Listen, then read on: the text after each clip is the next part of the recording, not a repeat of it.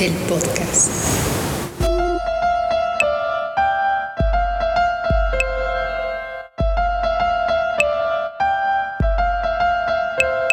Te invitamos a conocer nuestro trabajo en las redes sociales y en la página oficial de Clubes de Ciencia México.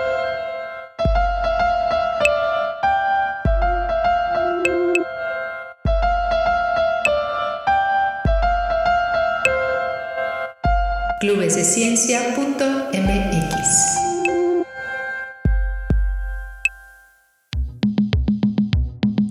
Bienvenidos a Clubeando en Casa, el podcast, en donde platicamos con jóvenes exitosos dedicados a la ciencia y tecnología acerca de su trabajo para que puedas aprender tanto de temas especializados como de su experiencia y te inspires para que tú como ellos puedas cumplir tus metas.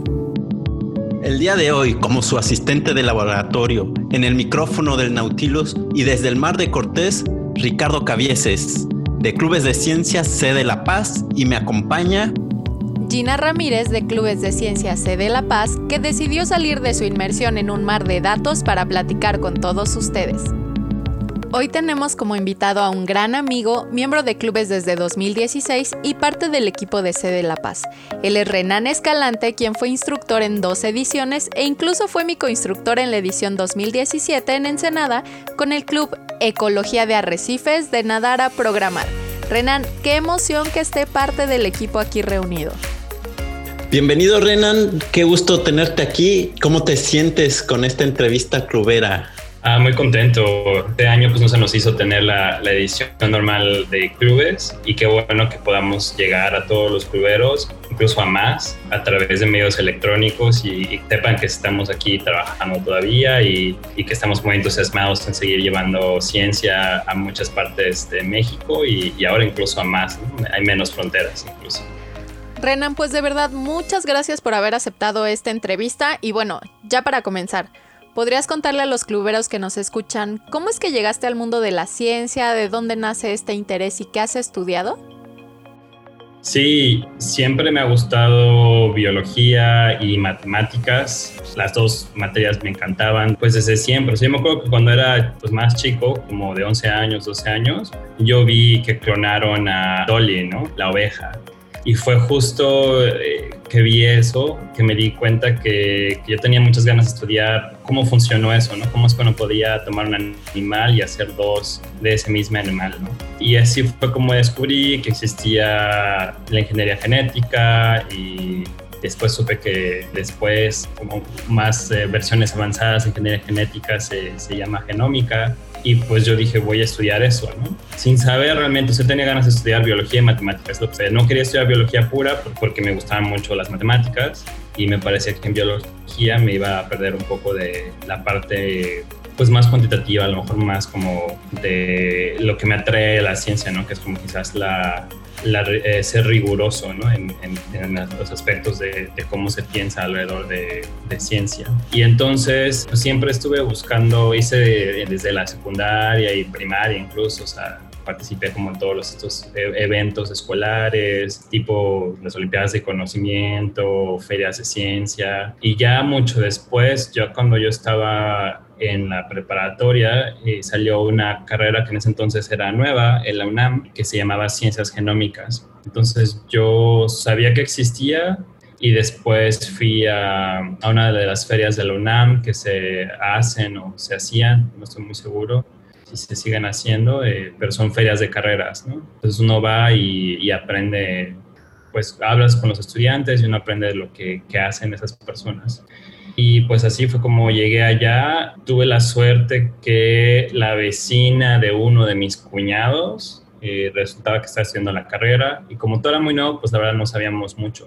Entonces, preguntándole a ella y yendo a la feria de carreras, pues ya fue como terminé en esta área de genómica, ¿no? Que, que fue lo que estudié al final, ciencias genómicas que es justo una combinación de biología, biología más bien a nivel molecular, con matemáticas y, programación, ¿no? Y justo, era lo que a mí me gustaba mucho, ¿no? Y la verdad es que yo no sabía que uno podía hacer como, o sea, la carrera de científico, la, yo no conocía mucho al respecto. En mi familia nadie estudió nada relacionado a ciencias, yo soy el primero, pero siempre mi mamá me apoyaba que estudiara lo que a mí me gustara, ¿no? Aunque no estuviese muy claro exactamente como para dónde, o sea, qué iba a hacer después, ¿no? Después de terminar esa carrera. Y pues gracias a su apoyo y al apoyo de mi familia en general, que tampoco nadie entendía exactamente, y creo que hasta ahora, ¿no? Si les explico qué, qué hago, pues más o menos me entienden, pero pues no mucho detalle, ¿no? Pero sin embargo siempre fue perseguir esa pasión y, siempre me apoyaron y así fue como estudié ciencias genómicas después en, en la universidad, ¿no? Y después ya hice un doctorado y un postdoc, pero así empecé. Bueno, y actualmente, ¿a qué te dedicas? Vimos que salió un preprint de un artículo científico relacionado al SARS-CoV-2 en el que colaboraste, ¿no? Sí, ¿Cómo es que te involucraste en esta investigación? Ya es artículo. Sí, sí, sí. Ya, ya es artículo, ya salió. Sí, bueno, después de, de, mi carrera, a mí lo que me gusta, como dije, ¿no? O sea, es matemáticas y biología y molecular específicamente. Y es, es lo que yo quería hacer, ¿no? Y después, a mí lo que más me gustaba, pues es justo este aspecto de... A mí me gustan mucho los aspectos cuantitativos de, de ciencia, ¿no? De poder hacer modelos matemáticos, de estudiar datos, de realmente apoyarse de, herramientas cuantitativas, ¿no? Y es lo que yo sabía que quería hacer. La verdad es que nunca pensé que tuviese una aplicación o...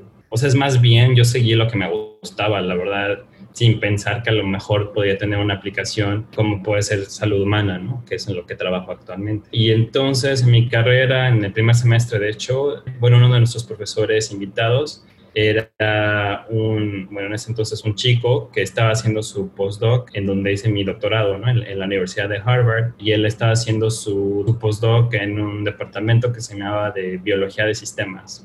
Y pues fue gracias a él que conocí esta nueva, también otra nueva área de, de, biología que se llama biología de sistemas, que es justo estos enfoques cuantitativos a biología.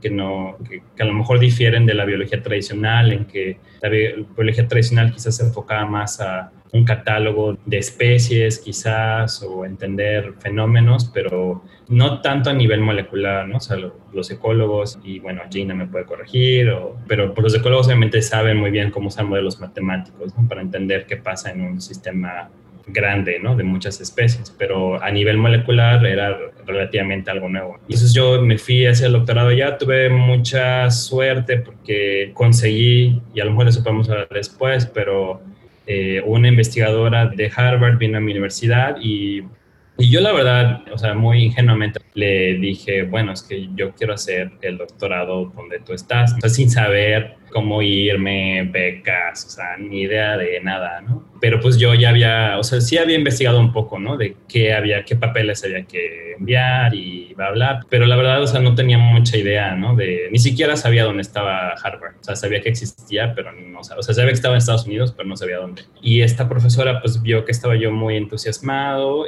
y pues me dijo, pues, ¿por qué no te vienes a hacer una estancia acá, ¿no? A mi universidad. Y pues ya me, me tuve que apalancar con, con muchas... Eh, con distintas instituciones y pues para sacar eh, dinero, ¿no? Para poder irme. Y al final, pues sí me pude ir eh, unos meses para allá y después pues hice todo la solicitud del doctorado, bla, bla, bla. Y pues ya me quedé allá, ¿no? Y yo durante mi doctorado, pues yo lo que estudié son igual cuestiones de biología, pero muy básicas, ¿no? Yo estaba estudiando cómo las células escogen qué comer. Cuando tienen muchas opciones, por ejemplo, uno, si uno va al, restaurante, ¿no? Checa un menú y pues escoge distintos eh, platillos que uno está, que a uno le gustan, ¿no? Pero pues una célula igual en un ambiente, en su nicho ecológico normal, pues también tiene muchas opciones y no escoge lo primero que encuentra, ¿no? Eh, escoge muchas veces los nutrientes que son más eficientes a nivel energético, pero no está muy claro, ahora ya está un poco más claro, pero no está muy claro cómo es que una célula pues tiene esa capacidad, no tiene un cerebro, ¿no? ¿Cómo le hace para escoger entre distintos nutrientes, ¿no? Y eso es lo que yo estaba estudiando. Y hasta ese entonces, o sea, yo pensaba todavía seguir trabajando en temas de biología básica, de entender cómo funciona una célula y y lo que se llama esto, en inglés se llama Cell Decision Making, que supongo que en español se puede decir como la toma de decisiones a nivel celular. Y yo pensé que me iba a dedicar a eso. Y ya después me di cuenta que tenía ganas yo de trabajar en cosas mucho más aplicadas. Ya había tenido una experiencia previa donde había trabajado en otra área que se llama biología sintética. Y yo muy brevemente para escribir ahí yo estaba trabajando en tratar de producir nuevos eh, biocombustibles a través de manipular a nivel genético distintos organismos.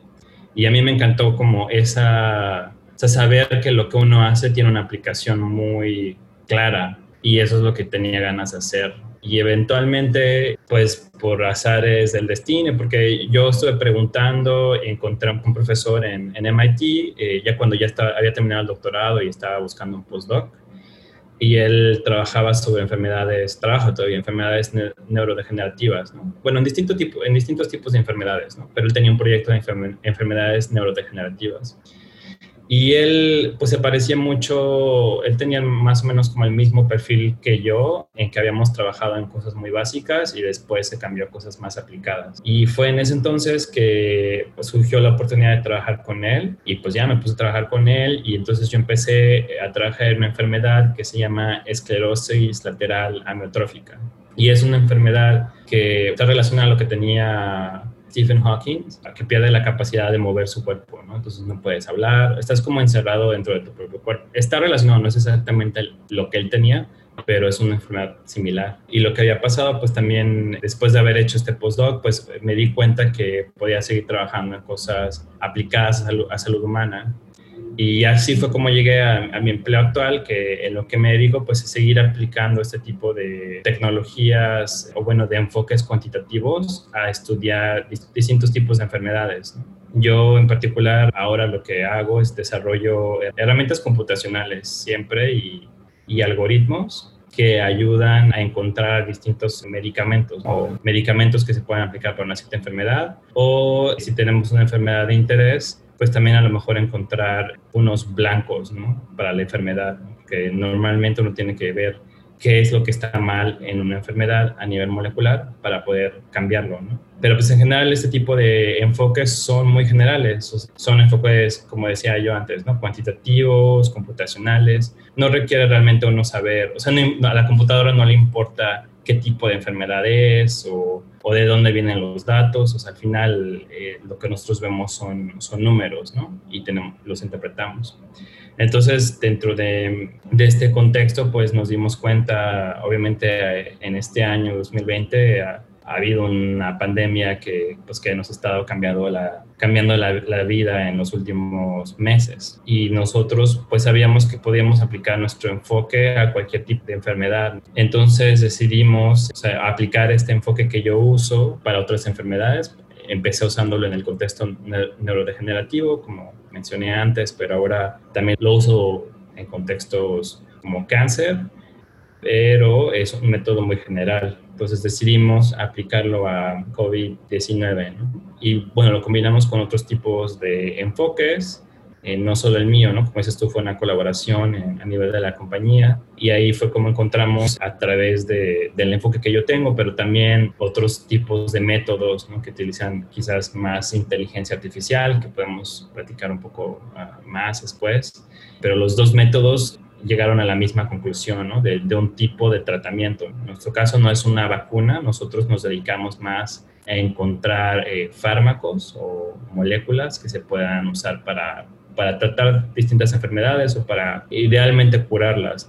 Y así fue como llegó este artículo, donde encontramos en general que había ciertas clases de medicamentos que que nosotros creemos que podían ser buenos para aliviar los síntomas del coronavirus, ¿no? de SARS-CoV-2. Y pues eso fue lo que publicamos. Y, y también pues en colaboración, pues hablando con uno de nuestros... Eh, nosotros trabajamos en muchas colaboraciones con otras eh, farmacéuticas más grandes y pues ellos están haciendo ahora un ensayo clínico de uno de los candidatos que salió de este análisis. Entonces, pues esperemos que ayude. Creo que, que tiene muchas posibilidades, pero, pero ya veremos, ¿no? esa fue la contribución con ese proyecto en particular. Dato Club.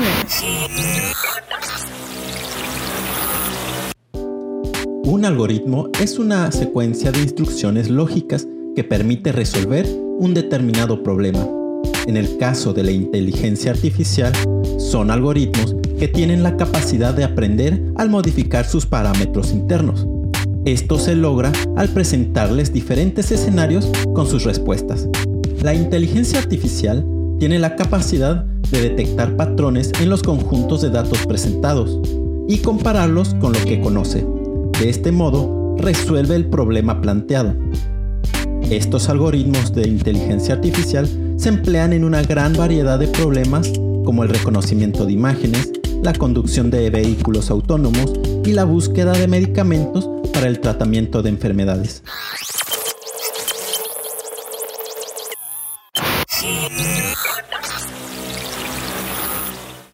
Suena bastante interesante lo que estás haciendo y creo que nos da una idea de la participación que tienen los científicos mexicanos dentro y fuera del país en esta pandemia. Oye, Renan, supongo que durante tu carrera científica te has enfrentado a grandes retos con éxitos o fracasos. ¿Nos podrías contar un poquito de estos retos que te ha tocado enfrentar para que los cluberos aprendan de la experiencia de los instructores? Sí, pues sí, las carreras científicas son muy complicadas y, y por ejemplo, gran parte de nosotros, las personas que estamos involucradas en clubes de ciencia, pues hemos hecho un posgrado o estamos justo haciendo un posgrado, ¿no? Y, y realmente es pues es mucha energía, hay muchos retos dentro de ese proceso. Lo primero que me viene a la mente es, creo que siempre es importante buscar oportunidades y, y saber que aunque parezca que va a ser muy difícil, siempre hay gente que te va a ayudar, ¿no? Que te va a ayudar a salir adelante. En mi caso, yo les platicaba hace, cuando hice mi, mi, pasé unos meses en Harvard antes de hacer mi doctorado, eh, pues yo no tenía dinero, no tenía medios para poder ir para allá y a mí fue realmente tocando puertas que encontré las posibilidades de poder ir. En mi caso con, Fundación México en Harvard, pues ellos me apoyaron para poder ir, allá y, a pesar de que ellos normalmente no dan este tipo de apoyo, pues yo les platiqué un poco, ¿no? Que había conseguido como apoyos de mi universidad, dentro de, mi, de donde yo estaba, o sea, en la UNAM, un apoyo de una fundación, yo tenía otra beca y más o menos de poquito en poquito conseguí poder irme, ¿no? Obviamente uno está limitado, pero lo importante es que siempre se puede, ¿no? Y siempre la gente quiere que uno triunfe y, y yo creo que eso es importante, ¿no? Hace poco lo veía, no me acuerdo el nombre de nuestra clubera, pero hay una que fue aceptada para irse a Japón y está ahí juntando por todos lados dinero para poder seguir, ¿no? Y yo creo que esa es la actitud correcta, de no darse por vencido y, y a pesar de que sea complicado, pues uno ve, al menos es el intento de tratar de juntar recursos y apoyos. Entonces yo creo que eso es algo importante para no darse por vencido y a lo mejor una experiencia más específica del doctorado, o sea, para mí siempre fue, yo no estaba muy seguro de qué se trataba hacer un doctorado, ¿no? Como yo dije antes, eh, nadie en mi familia ha estudiado ciencia y yo no conocía a nadie que había hecho un doctorado, o sea, no tenía idea de nada. Y yo lo que me he dado cuenta, pues es justo que el proceso es un proceso largo y que requiere mucha paciencia y sobre todo mucha resistencia a la frustración. Y eso pues sí fue difícil para mí durante el doctorado, ¿no? De estar, estás haciendo, yo sé, experimentos en ese entonces, entonces hacer experimentos y estarlos repitiendo y una y otra vez, a veces las cosas no funcionan. Entonces puede ser un proceso medio demoralizante, ¿no? De estar haciendo lo mismo y no encontrar, o sea, no saber por qué no funcionan las cosas o, o realmente estar perdido. Y, y la otra cuestión que es parte de por lo que un doctorado es una experiencia tan valiosa, es que pues nadie te puede ayudar, ¿no? O más o menos nadie te puede ayudar, pero nadie tiene la solución, la respuesta correcta, porque justamente para eso estás haciendo un doctorado, ¿no? Para encontrar y expandir los límites de un conocimiento de, de algo nuevo.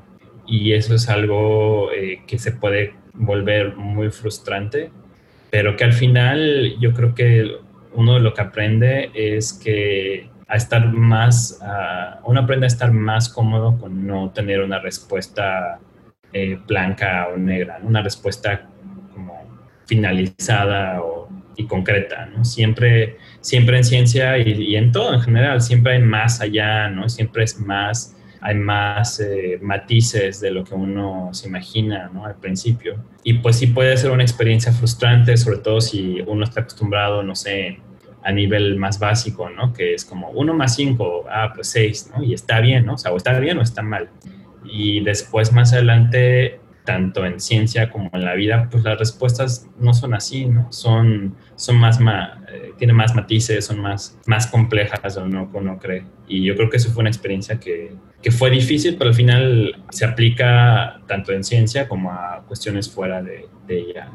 Y ya hablando de clubes, ¿Cómo fue que llegaste a, estar en esta gran comunidad? Cuéntanos cómo fue tu experiencia con Clubes de Ciencia México, dónde estuviste, en qué año. Sí, ah, pues yo estuve, yo supe de clubes antes de que clubes más o menos existieran, ¿no? Este Adrian Hinich, que fue uno de los fundadores de clubes, él hizo una estancia de investigación en mi laboratorio de donde yo estaba haciendo el doctorado. Entonces, desde ese entonces ella tenía la idea de empezar una revolución científica, de empezar clubes de ciencia, ¿no? Yo en ese entonces, para mí, mi doctorado fue o sea, absorbía todo mi tiempo, toda mi energía y esfuerzos, entonces a mí se me hizo complicado formar parte de clubes, ¿no? Pero siempre fue como algo que, que me quedó, ¿no? La espinita de que yo tenía muchas ganas de, pues, de ayudar y de difundir ciencia, porque como yo les digo, ¿no? Para mí, los decía antes, para mí ciencia no solamente, no solamente se aplica a estar en el laboratorio, en la computadora, ¿no? Sino la forma de pensar, lo que les decía antes, ¿no? De la ambigüedad, de de la vida, pues se aplica a otras áreas, ¿no? No solamente a ciencia, ¿no? Pensamiento crítico, si uno lo aplica en su vida diaria, pues también tiene muchos beneficios, ¿no? Entonces, para mí es muy importante que exista más educación en ese respecto, ¿no? En, nuestro país. Y pues yo tenía muchísimas ganas, ¿no? O sea, de seguir difundiendo ciencia, la manera de pensar en ciencia. Y fue hasta que empecé mi postdoc que que fue como la, no había tantas ediciones de clubes, creo que era como la tercera o estuve, estuve o sea, no era la como tan avanzadas, ¿no? La tercera. Y yo me, primero fui a Jalapa, fue mi primera experiencia en clubes y me la pasé muy bien, fue muy divertido estar con los estudiantes. Yo les comentaba, a veces el doctorado se ve complicado por, por muchas cuestiones, porque estás frustrado mucho parte del tiempo y ver estudiantes más nuevos, entusiasmados, eh, más fresquecitos y contentos y, sobre todo muy curiosos, eso realmente me inspiró aún más y pues fue una super experiencia, ¿no? Me encantó y después repetí en Ensenada, donde conocí a Gina, que está aquí siendo nuestra anfitriona. Y nosotros dos, bueno, el primer año yo, yo hice el, club eh, solo, entonces ya el segundo año ya finalmente me tocó trabajar con tutor, pues Gina, y, y trabajamos, trabajamos muy bien. Fue una experiencia muy divertida. Hicimos un, o sea, combinamos nuestras eh, experiencias, ¿no? Como yo dije, yo soy más, más como computólogo, medio cuantitativo, pero igual aplicado a biología. Y eh, Gina es una ecóloga, ¿no? Entonces, combinamos nuestros superpoderes e hicimos un club de ciencias que se llamaba, ¿cómo se llamaba Gina? Dinos el nombre. Ecología de arrecifes de nadar a programar. Sí, exacto.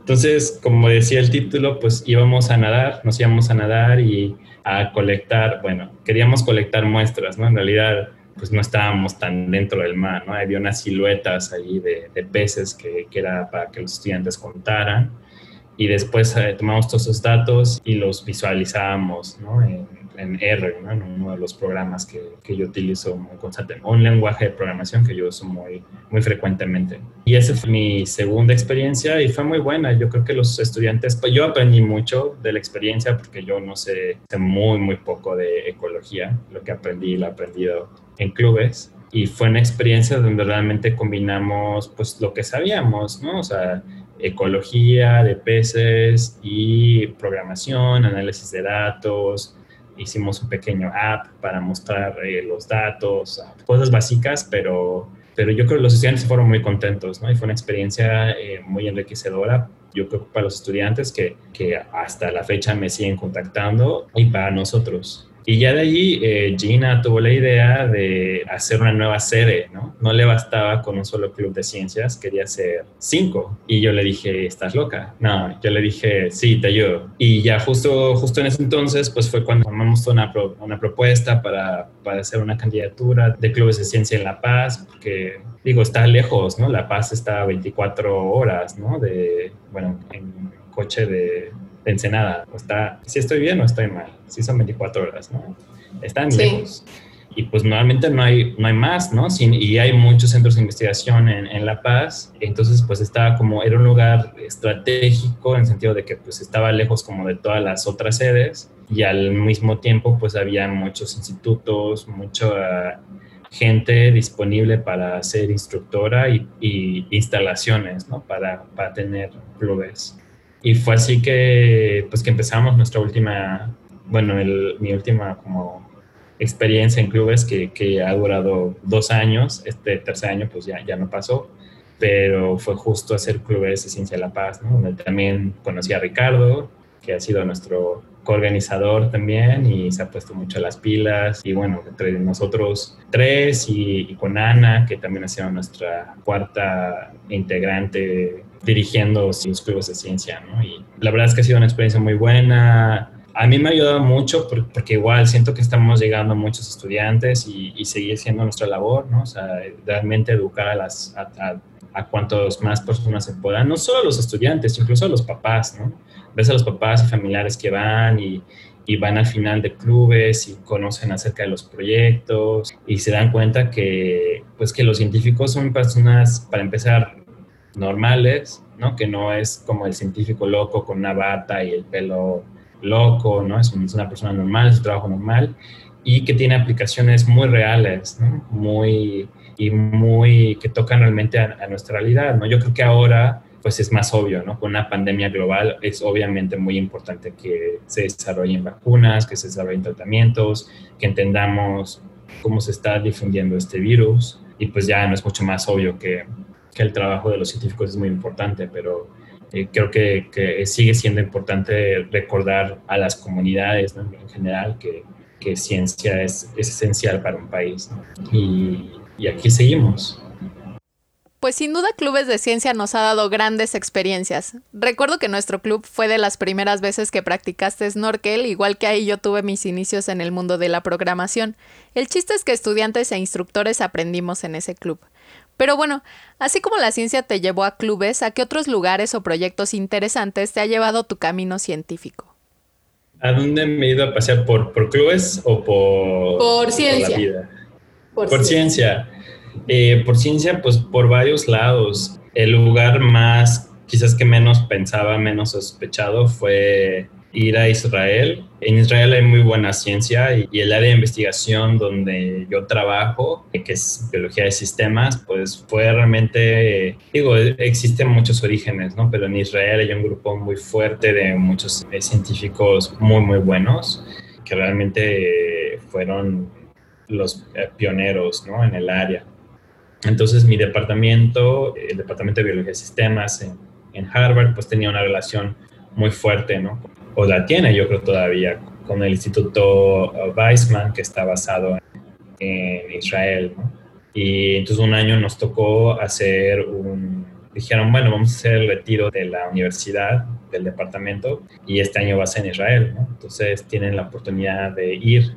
Y en ese entonces era solamente un miembro de cada laboratorio y yo era el único miembro de mi laboratorio, ¿no? Yo soy el primer estudiante de doctorado de mi, de mi tutor, no había postdocs, o sea, también eso fue algo un poco duro, pero pues al final, por eso pues ya no había dónde escoger, ¿no? O sea, tenía que ir yo yo. Y estuvo muy bien, la verdad es que no, no me imaginé nunca, la verdad, a Israel y es un país fascinante, es, es muy bonito y fue una experiencia pues también cultural distinta, ¿no? La, el enfoque de la gente de Israel en ciencia, pues quizás es un poco más directo, ¿no? Entonces, eh, incluso discusiones científicas pues tienen un, tono distinto. Pero, pero fue, fue fascinante ir por allá y, descubrir y, y, ver que, pues, que el lenguaje científico pues al final es el mismo, ¿no? A pesar de que a lo mejor hay distintas tipos de culturas. Me acuerdo mucho que, bueno, uno de mis recuerdos principales es que estábamos haciendo, pues en, eh, había pizza, ¿no? Para todos. Y pues yo ya estaba quizás más, más agringado y era como, no, pues hay que hacer fila, ¿no? Para la, la pizza. Y estábamos todos los que veníamos de, pues, de Estados Unidos eh, formados, ¿no? En una fila. Y luego después veíamos que llegaban todos los de Israel y no les importaba, se metían por el medio y agarraban todo. Y dije, ah, eso me parece que, que haríamos eso en México, ¿no? pero, pero no en Estados Unidos. o sea, son, son experiencias culturales distintas y, y, eso fue muy padre. Más recientemente y por muchos azares del destino, una compañera de la eh, preparatoria, ella está haciendo su, o quizás ya terminó, no estoy muy seguro, su doctorado en Francia y estaban organizando una conferencia para su departamento, ¿no? donde ellos querían pues, tener distintos tipos de biología y que se, presentaran distintos tipos de proyectos. Entonces me invitó a que fuera a la ciudad donde está ella, que es, que es más o menos, pues está en medio de Francia, o sea, es más, más al sur quizás, pero, pero más, más en medio. Y para ir para allá pues no hay vuelos directos, entonces me tocaba volar. Yo estoy ahora en Nueva York, entonces me tocaba volar a Nueva York, Turquía, Turquía, Lyon, se llama la ciudad, y, pues fue una experiencia muy buena, ¿no? También ver cómo se hace, cómo se presenta la ciencia, cómo hace, cómo piensan los franceses acerca de la ciencia a ese nivel, ¿no? A nivel de estudiantes de posgrado. Y fue muy interesante ver, ver eso y, y, bueno, de paso me tocó pasar por Turquía, ¿no? Digo, estuve ahí horas, pero, pero igual me fui a pasear y me la pasé muy bien. Entonces realmente, pues sí, la ciencia me ha llevado a varios lados y bueno, incluso el, hecho de que siga yo acá, ¿no? En Estados Unidos, pues, es porque la ciencia me llevó acá y lo que hago. Entonces, sí, ese es un bonus que la verdad yo no sabía que existía en ciencia. Que yo digo, yo les platico estos viajes, pero los científicos, los profesores de universidad, cada muy seguido se van a distintas conferencias y se van por todo el mundo. Yo creo que los que tienen más suerte son los ecólogos o los biólogos que se van como a lugares muy exóticos y terminan en Costa Rica, en Hawái. Y, bueno, esa es una de, los, de las ventajas de ser científico. Oye, Renan, nos platicaste que en algún momento estudiar ciencia no fue fácil por complicaciones ajenas a ti. Quizá el conseguir fondos, la visa, el idioma. ¿Cómo ha sido este camino? ¿Siempre ha estado claro para ti? Eh, sí estaba claro que quería hacer lo que estoy haciendo, ¿no? O sea, no, eso nunca tuve dudas, pero sí, el camino no siempre fue tan fácil. En cuanto, sí, por ejemplo, la visa, pues es un, es un, rollo aparte. Pero normalmente, en tiempos normales, y que esperemos que vuelvan, en Estados Unidos, pues normalmente si uno tiene, si era estudiante, pues era más era como muy, probable que te dieran la visa sin ningún pero. Ahora las, las, circunstancias han cambiado, pero esperamos que sea solo de manera temporal, ¿no? Y a, nivel de idioma no fue tan difícil porque yo creo que en México estamos muy, muy expuestos ¿no? a la cultura, bueno, a dos cosas, al idioma y a la cultura americana. Yo, otra cosa que no les platiqué es que antes de irme a Harvard, también a otro profesor yo le escribí, ¿no? Y, bueno, también lo conocí y, le dije, oye, me encanta tu laboratorio. Y él estaba en Inglaterra. Y me dijo, pues, pues vente, yo te pago todo. Y dije, pues bueno, me voy.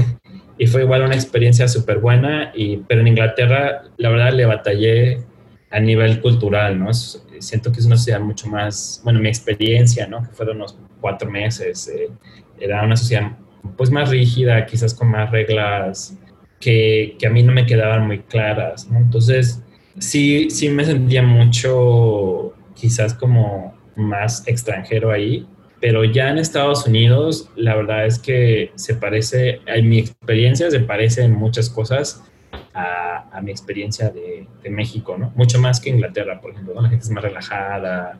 Sí, o sea, la gente intenta, por ejemplo, la puntualidad, ¿no? La gente intenta ser puntual, pero si te pasa cinco minutos, como que tampoco es el fin del mundo, ¿no? Mientras quizás en, en, Inglaterra siento que era como más pesado.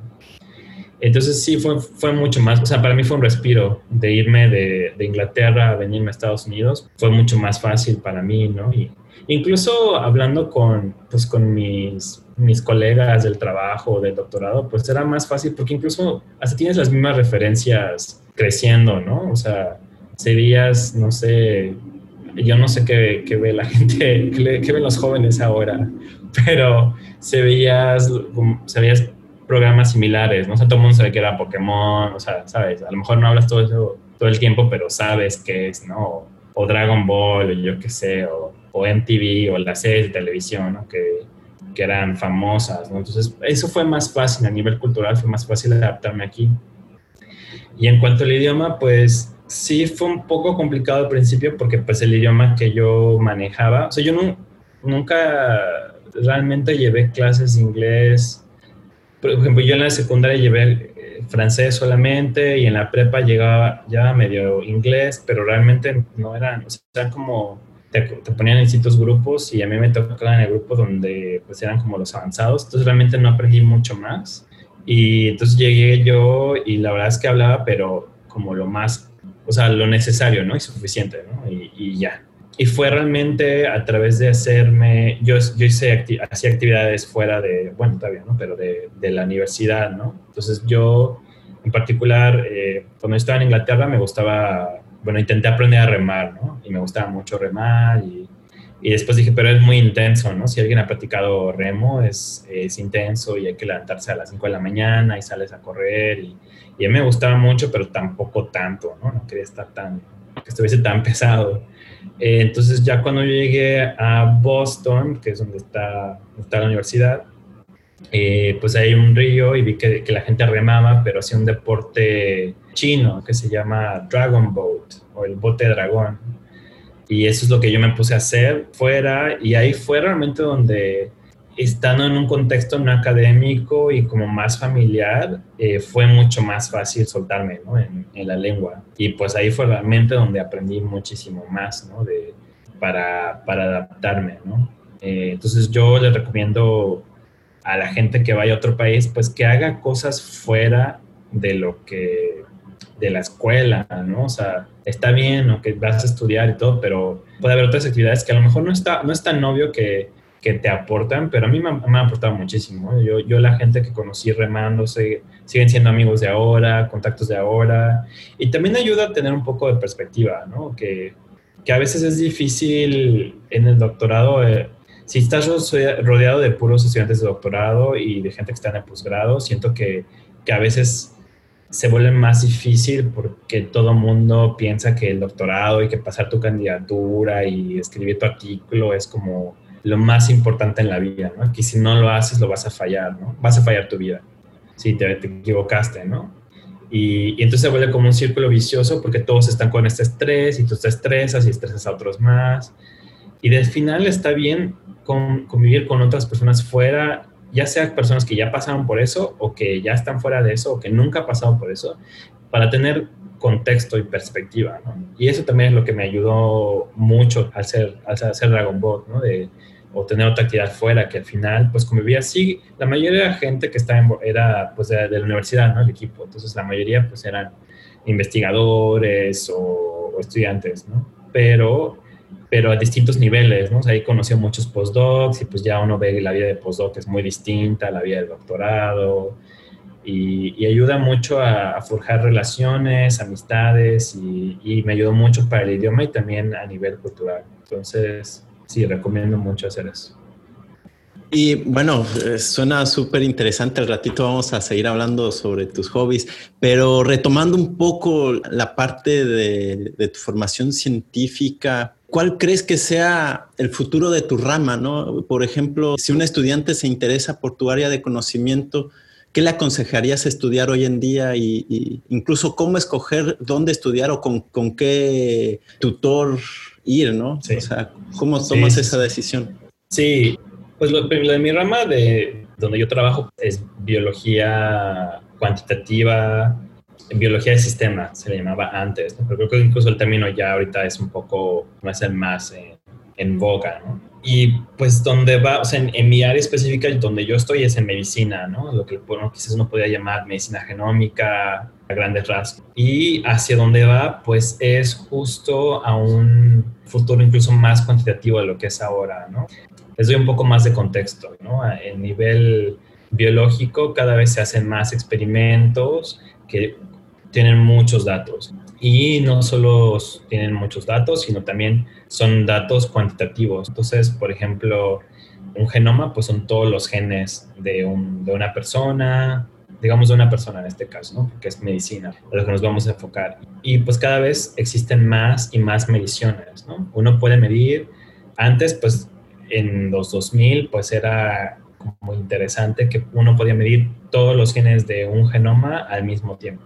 Ahora la, tecnología ha avanzado a punto tal que, que, no solamente puedes medir sola un genoma de, o, los genes de una persona, ¿no? sino puedes medir incluso a nivel de cada célula. ¿no? Entonces uno puede entender, puede tomar una muestra del hígado, una muestra del ojo, una muestra de cerebro, una muestra de distintos tipos de tejidos y medir a esa resolución cómo es que los genes cambian, qué son los cambios moleculares, qué es lo que hace a un tejido distinto de otro, ¿no? O a una persona enferma, qué es lo que lo hace distinta de una persona saludable. Entonces, cada vez hay más datos, existe más complejidad. Entonces, yo creo que están pasando dos cosas. Una es que estamos alcanzando un nivel de precisión que ahora nos permite estudiar al individuo, ¿no? Y entonces diseñar terapias cada vez más específicas para una persona. ¿no? Nosotros tenemos en la compañía proyectos donde estudiamos enfermedades neurodegenerativas, como les dije, pero mucho lo que hacemos es encontrar lo que se llama subtipos, ¿no? ¿Qué es, ¿Qué es lo que quiere decir? Que, que, a lo mejor mucha gente los diagnostican con un tipo de enfermedad, ¿no? Tú tienes, digamos, no sé, Alzheimer's, y ya, ahí se acaba, ¿no? Tome esta medicina. Pero lo que nos damos cuenta cada vez más es que sí, a lo mejor tienes los síntomas de Alzheimer's, pero dentro de Alzheimer's pues puede haber distintas causas, ¿no? Puede haber 10 distintas causas que lleven al mismo tipo de, de síntomas. Entonces cada vez estamos encontrando que existen más y más subtipos de enfermedades y pues en algún momento va a ser, quizás lo que va a pasar es que va a ser, bueno, que cada individuo es tienen la enfermedad un poquito distinto, ¿no? O sea, ¿por qué íbamos a tener todos la misma enfermedad? Y en ese caso, pues, eh, se estaba, está, donde estamos yendo es una medicina de precisión, ¿no? Donde cada vez estamos enfocándonos más en soluciones que, que sirvan para un individuo en particular. Esa es una cosa que yo veo en el futuro. Y la otra es, pues justo esta acumulación de datos significa que podemos cada vez más explotar esos datos de manera eh, tal que, quizás encontremos patrones que antes no podíamos ver, ¿no?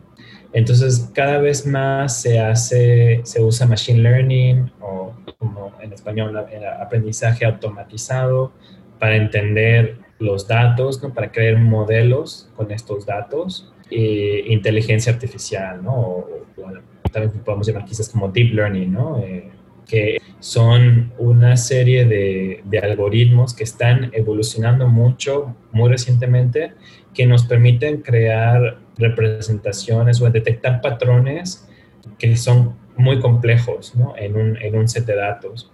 Y no solamente eso, podemos detectar los patrones, pero también hacer predicciones basadas en esos patrones. ¿no? No, no solamente quedarnos con analizar los datos, sino también los podemos podemos usar lo que descubrimos a través de estos enfoques para hacer eh, inferencias. Y esa es otra área donde está súper fuerte, ¿no? En general, en cualquier área de ciencia y en la vida, mi, recomendación es que la gente aprenda eh, programación, machine learning, un poco de estadística, sí, pero es a donde vamos, ¿no? Donde que todo se va a automatizar más y, y es más, o sea, uno tiene que entrenar eh, en estos, eh, lo que se llama, ¿no? Entrenar una computadora para que entienda estos patrones. Entonces uno tiene que aprender a entrenar la computadora y creo que eso es algo donde, donde hay que pasar mucho tiempo. Y es lo que yo diría, ¿no? En términos de, de qué habilidades desarrollar, pues sí, desarrollar habilidades cuantitativas en cualquier eh, ciencia les va a servir, incluso fuera de ciencia, ¿no?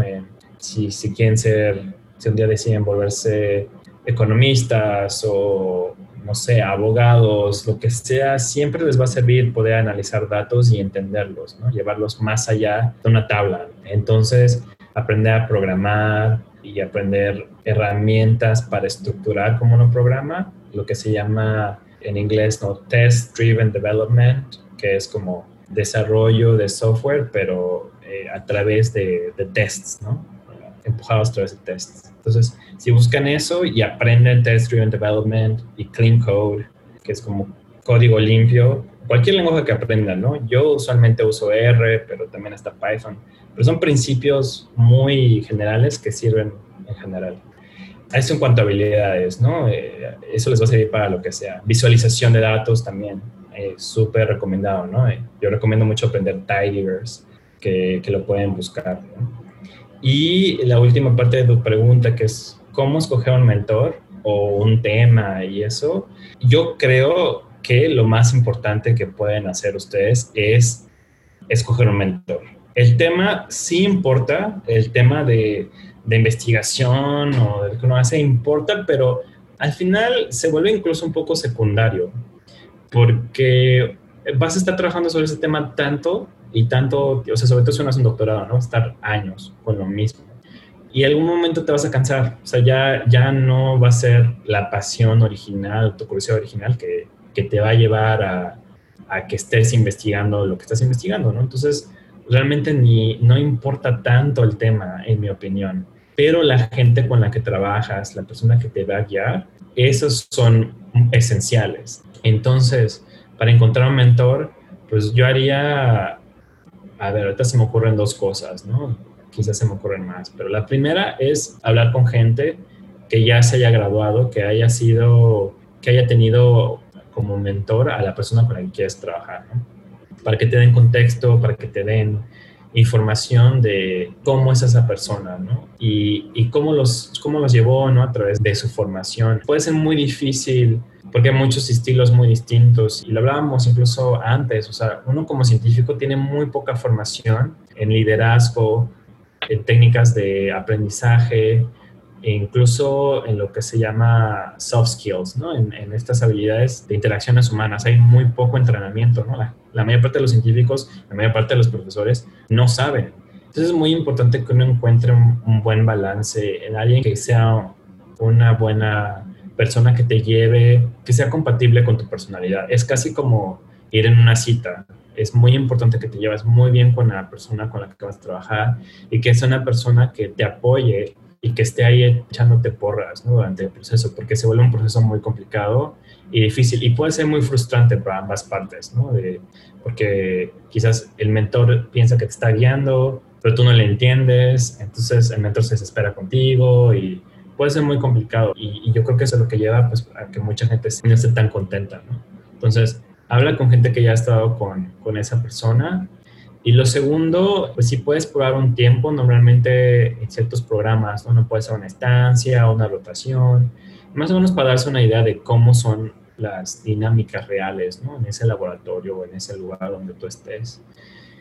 Y, y sí, yo sí me fijaría también en, si te interesa tener una carrera científica, me fijaría también en el tipo de publicaciones que, el, que la persona saca, ¿no? La razón es porque si uno continúa una carrera científica en academia, eso se quiere volver profesor, pues tus tu publicaciones es lo más importante, ¿no? Es lo que más vale y que más peso tiene. Entonces tú quieres estar con alguien que sepa cómo publicar, ¿no? Que, es, que no solamente es escribir un artículo científico, realmente encontrar un buen editor, encontrar una buena revista, o sea, saberse todos esos trucos para poder publicar un artículo, que es mucho de política y quizás no involucra necesariamente tanto habilidades científicas eh, básicas, ¿no? Es, es, más como de conexiones, ¿no? Y yo he conocido mucha gente que está súper conectada y saca artículos en revistas muy, muy buenas y los artículos son buenos, pero yo creo que 80% de la razón por la que ese artículo estuvo saliendo en esta revista fue porque supieron cómo meterse, supieron hablar con el editor, supieron cómo venderlo, supieron cómo presentar la idea. Y eso es algo importante, ¿no? que quizás yo no, yo no valoraba tanto en, durante mis años de, de, cuando yo estaba buscando un mentor. Eh, y que en retrospectiva pues pienso y digo, bueno, quizás al final digo, yo estoy bien, o sea, no, no, no, no importó muchísimo, pero eh, pero como les, les platiqué, ¿no? yo sí fui el primer estudiante de doctorado de mi profesor de mi tutor, entonces pues fue una relación complicada porque pues él al principio era muy relajado y después se dio cuenta de que pues quizás tenía que ser menos relajado y después se volvió súper intenso. Entonces como que hubo muchas oscilaciones durante mis años del doctorado, entonces fue un poco difícil, ¿no? Porque él, está, él también estaba ajustando, ¿no? Su estilo de mentoría, entonces también recomendaría tener, si se puede, un mentor con experiencia, que sepa publicar y que sepa tener estudiantes. Y el tema no importa tanto, en mi opinión.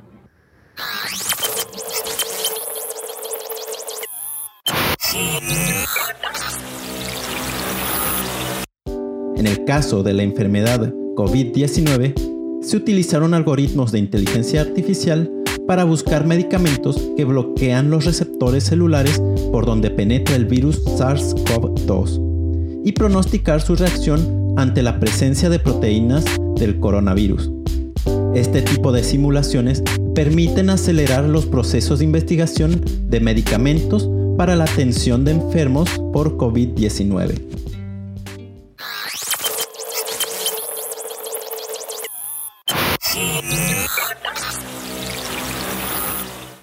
Renan, nos platicaste un poco sobre remar y cómo esta actividad fue una manera de distraerte, un ejercicio y una forma de socializar durante tu doctorado. La verdad es que tú siempre nos estás recordando de la importancia de tener un hobby. Entonces ahora cuéntanos, aparte de la ciencia, ¿qué otras cosas te gusta hacer? Híjoles, pues sí, es a remar. Me gusta mucho, no lo hago aquí porque ahora, como les comentaba un poco antes, vivo en Nueva York, entonces no vivo muy cerca del agua, entonces ya no remo. Pero sí, pero ahora estoy corriendo y, soy súper fan de, de yoga y de hacer muchas actividades como de, o sea, de ejercitarme, ¿no? Y hacer ejercicios realmente me gusta mucho porque me despeja mucho la mente y me mantiene como más saludable, más alerta, ¿no? Entonces, no sé si se llama un hobby, pero sí es un hábito que, que realmente me ayuda mucho, ¿no? Sobre todo ahora que estamos, pues, encerrados y que no podemos realmente salir mucho o viajar, pues se vuelve, se vuelve muy importante tener ese balance físico y al mismo tiempo pues viene con un balance mental, ¿no? Que te sientes más, yo me siento más centrado, ¿no? Después de, haber pasado tiempo estando muy presente con tu cuerpo, ¿no? Entonces eso a mí me gusta. Y fuera de eso pues me gusta, me gusta cocinar, me gusta más comer, pero me gusta mucho cocinar también. Y sí, cocinamos mucho. Acá no encuentro buenas tortillas, entonces damos tortillas a mano. Ese ha sido como la otro hobby y la verdad es que mucha parte de mi tiempo, ah, sí, también me gusta tocar el, el ukulele, que ya no lo he estado haciendo mucho, pero, pero sí, yo iba a clases y todo, y ya he estado más este, flojo en eso. Y la verdad es que, la verdad es que tengo suerte porque me gusta mucho lo que hago en mi trabajo. Entonces, a veces en mi tiempo libre, como que trabajo, ¿no? O sea, estoy aprendiendo. A mí lo que me encanta es aprender cosas. Entonces, mi hobby es aprender lo que pueda aprender, ¿no? Entonces, mucho de mi tiempo es me la paso leyendo, paso descubriendo como tips de cómo hacer mi trabajo un poco mejor. O sea, en general son cosas de programación, ¿no? Cómo estructurar mi código mejor, cómo hacer un análisis más rápido, que se entienda mejor para después. Entonces, ese es como mi otro hobby. Paso mucho tiempo leyendo al respecto y me gusta mucho también leer libros de pues no sé si se le llaman como de superación personal, pero yo lo veo más como de tips de vida, ¿no? O sea, que te dicen que, o sea, ya mucha gente ha vivido la vida, ¿no? O sea, no tenemos que reinventarnos las cosas que funcionan desde cero, ¿no? También ha funcionado mucho, pues, leer muchos libros de ese estilo, ¿no? O sea, ahorita estoy leyendo uno que se llama, bueno, en inglés se llama Designing Your Work Life, en español, diseñando tu vida de trabajo y es justo pues, aplicar principios de diseño, ¿no? diseño quizás más industrial, a, a, cómo uno diseña su propia vida ¿no? y su camino, ¿no? su carrera profesional. Y, y, yo, pues yo paso mucho tiempo ¿no? aquí en la biblioteca, salgo saco libros de audio, audiolibros y, y, pues me los paso escuchando todo el tiempo. Entonces, ese ha sido, sobre todo ahora en, en cuarentena, muchos de mis, mis hobbies están relacionados a, a consumir ese tipo de material que, que me gusta mucho y siento que aprendo mucho. Bueno, ahora sí se vienen las preguntas en serio, porque después de todo esto nos va a llevar a realizar las preguntas random del programa. Renan, Quiero que contestes con completa sinceridad y lo pienses muy bien. ¿Qué superpoder científico tendrías? Científico.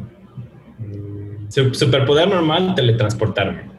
Superpoder científico, mm, ay, no sé, que todos mis modelos convergieran en una solución que sí, o sea, que sea óptima.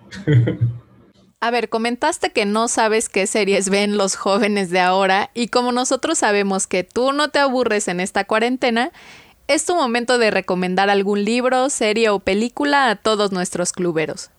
Sí, híjoles, varios, pero como de cosas más de ciencia, yo soy muy fan de, de, YouTube. O sea, yo consumo mucho YouTube. Casi todo lo que veo es en YouTube, como 80 y tantos, 80%. Entonces, a mí a veces me desespera, soy un poco desesperado. Entonces, no, me cuesta trabajo ver como sentarme a ver una película a veces, ¿no? Pero al final, o sea, veo series o veo YouTube y está el mismo número de horas sentado, pero según yo va a ser menos, ¿no? Entonces, al final no, no sirve tanto. Pero en YouTube hay una serie que se llama Deep Look, que son videos muy cortitos, como de dos minutos, y todos son científicos, pero es muy buena, o sea, realmente es, es, en biología y es acerca de la vida de cualquier animal, ¿no? O sea, por ejemplo, están yo no sabía, ¿no? De los elefantes que escuchan a través de sus patas, los estudios de cómo es que escuchan elefantes a otros elefantes a través de sus patas. Y esto duran dos minutos, están muy bien filmados, historias concretas, incluso tienen, una, tienen distintas, pues, eh, listas de reproducción, ¿no? Tienen una que es justo para la cuarentena, ¿no? Que son puros videos de como inspiracionales, ¿no? De, de por ejemplo, esta... Eh, ¿cómo se llama? Una, esta medusa, ¿no? Que puede retroceder en el tiempo. Se vuelve viejita y si hay un estrés, se puede volver otra vez como bebé, ¿no? El equivalente. Y entonces Deep Look tiene muchos y la última serie que no sé cuándo vaya a salir o si ya la hicieron, pero iba a ser en Oaxaca. Entonces, pues para aprender animales de Oaxaca, ¿no? Eh, normalmente creo que están en, en California y hablan mucho de, las, de la vegetación y de los animales de California y el último es en, Oaxaca, pero todavía no he visto nuevos videos. Entonces no sé si les, les agarró la pandemia y ya no pudieron hacer nuevos videos. Y eh, libros, pues recomiendo este, el que les mencionaba de Designing Your Life o Diseñando tu vida o Diseñando tu eh, vida de trabajo, ¿no? Ese, ese no sé si está en español, pero yo creo que el primero sí, Diseñando tu vida sí. Y es muy interesante porque realmente es un enfoque de dos diseñadores industriales, o sea, uno de ellos trabajó, es el que inventó los, lo que, el mecanismo que permite abrir y cerrar a una laptop, de, a, las, a las laptops, las Apple, y, entonces tiene un enfoque muy, eh, muy de diseñar eh, soluciones eh, muy prácticas. Entonces, ese libro me ha parecido que es muy bueno porque tiene tiene consejos muy, muy fáciles de seguir para tener una, para continuar, ¿no? Eh, o para si te sientes como estresado o triste, como salirte de ese, de ese tipo de, de mentalidad, ¿no? Y, diseñar tu, camino. ¿no? Y eso es lo que recomendaría. Si fueras a estudiar a Hogwarts, ¿a qué casa pertenecerías? Ah, ya Ravenclaw. Tengo, sí, sería Ravenclaw, eh, sí, segurísimo. He hecho mi test como cuatro veces distintas y siempre me sale lo mismo. Y, y sí, no, justo yo aprecio mucho, o sea, para la gente que a lo mejor no sabe tanto de, de Harry, pero yo creo que la mayoría sí, están estas cuatro casas, ¿no? Y está como la casa de los, lo que yo llamo los populares y, y famosos y según muy valientes, ¿no? Que son, está Harry Potter, ¿no? Gryffindor y luego está la, la, casa de los malos y los, los sedientos de poder, que son, son los de Slytherin.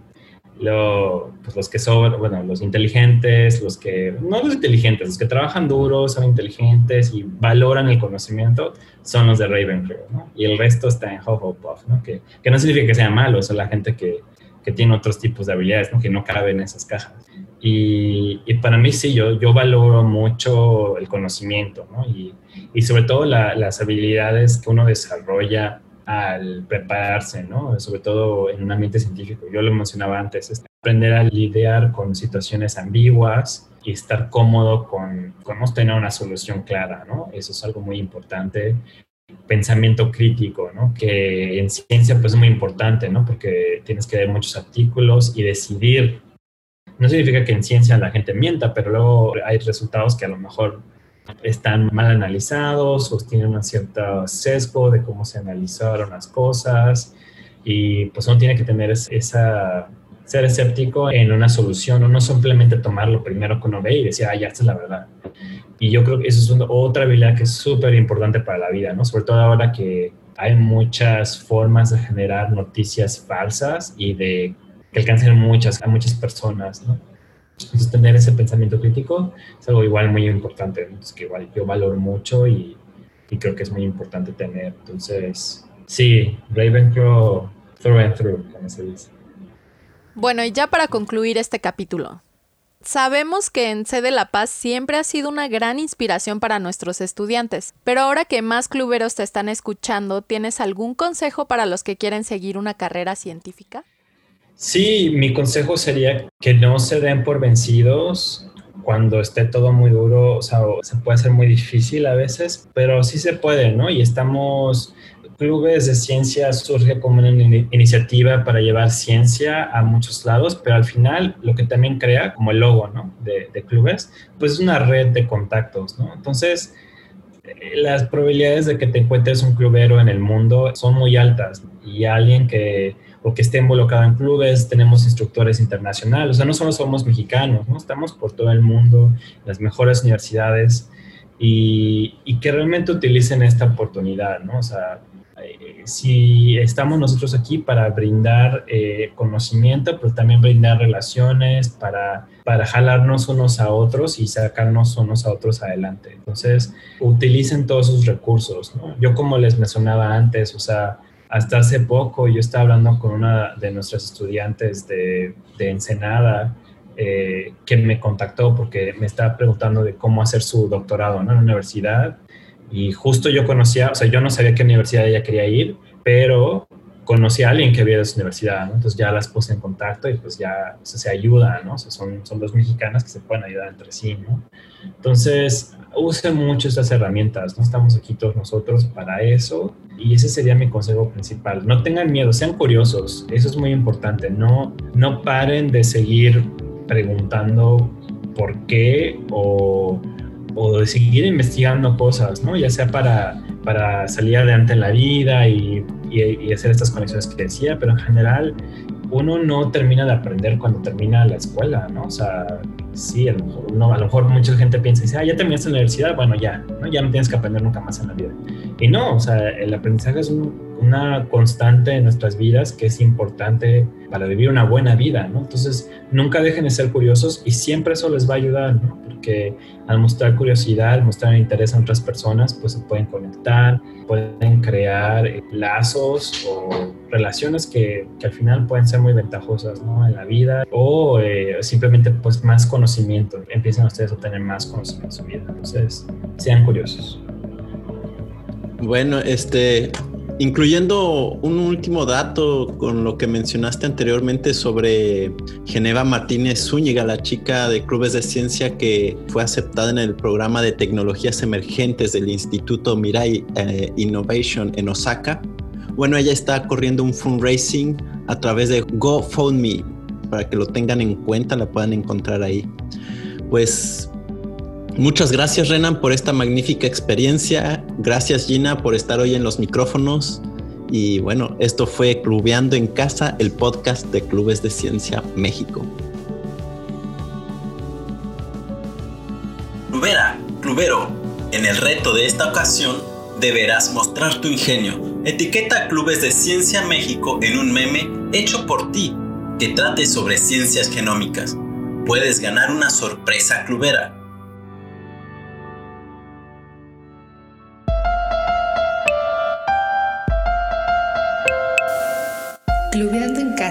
el podcast. clubesdeciencia.mx